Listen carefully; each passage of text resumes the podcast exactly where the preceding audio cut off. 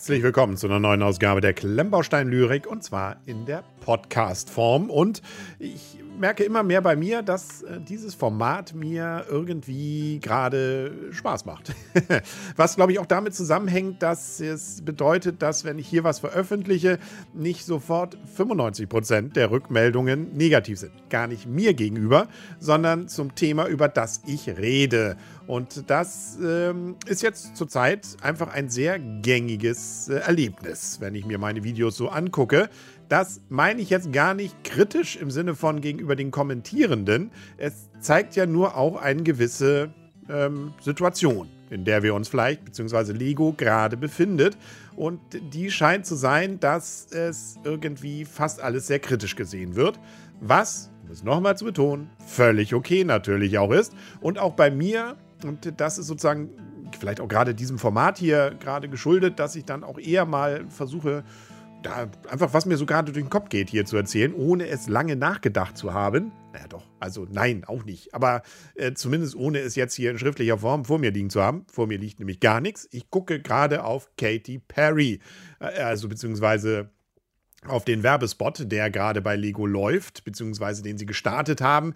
Und äh, was vielleicht so ein bisschen auch wieder das Problem zeigt. Der Spot ist ganz lustig. Er hat von der Grundmessage, finde ich, auch durchaus was für sich, nämlich äh, baut alles um, macht verrückte Sachen mit Lego und dann wird das schon richtig cool.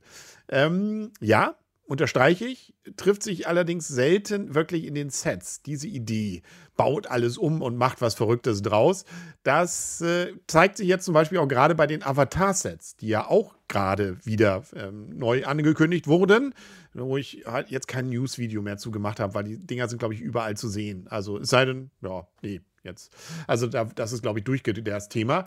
Die äh, schick aussehen, gut designt, die ganzen Packungen. Es geht wohl unter das Wasser. Das erinnert einen ja fast so ein bisschen, wenn da nicht gerade diese braun, blauen Protagonisten wären, ähm, an die Zeit, als auch bei Ninjago vor ein, zwei Jahren ja alles unter Wasser war.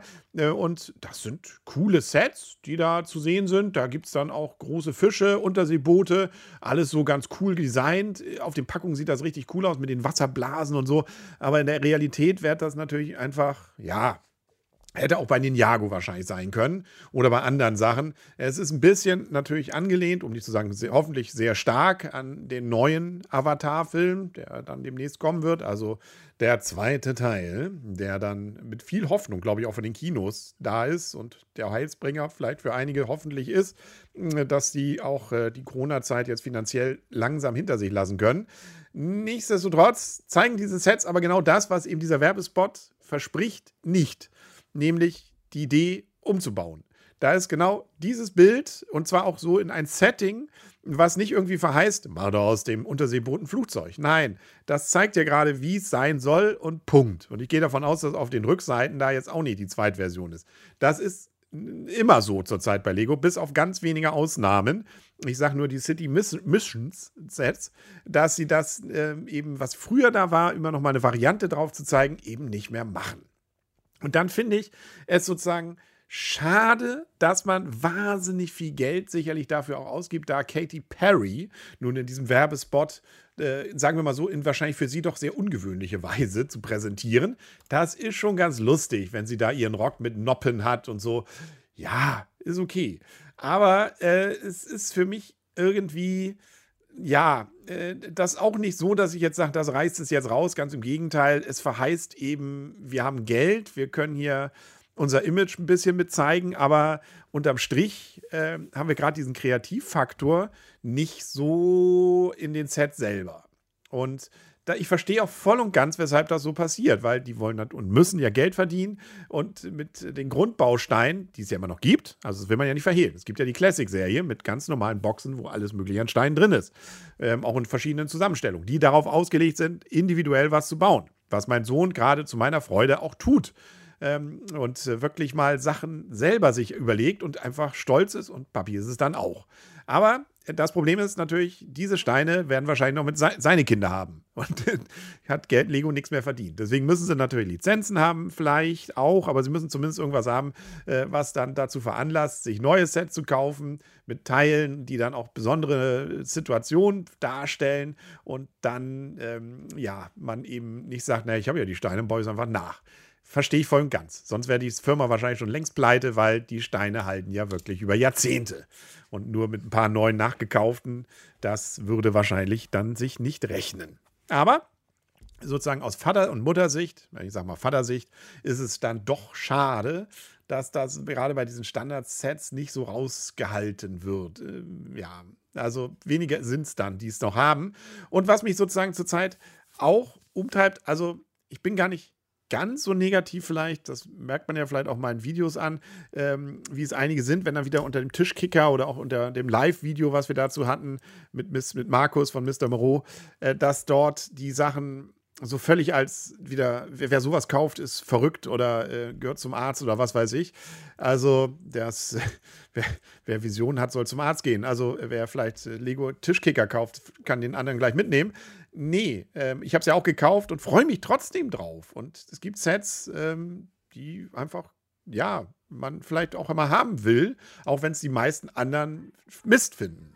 Aber äh, nichtsdestotrotz kann ich dieses, ist es auch bei mir gerade so eine gewisse Übersättigung vielleicht, eine gewisse Gelangweiltheit, was von Lego in letzter Zeit so ein bisschen auf den Markt geworfen. Und ich finde, das zeigt sich gerade auch ganz gut in zahlreichen aus, dem, aus diesem Halbjahr gerade Neuheiten, die eigentlich nur einfach größer sind, mit ein paar zusätzlichen Gags, aber nicht wirklich was Neues jeweils bringen. Und dazu zähle ich zum Beispiel den Hogwarts Express, den baue ich gerade, den habe ich als Rezensionsexemplar von Lego bekommen, noch. Ähm, und das Ding sieht schon ganz beeindruckend aus. Die Minifiguren mit, und diese Idee, dass da die aus verschiedenen Filmen bis hin ja zu den Kindern von Harry da dann auch dargestellt werden.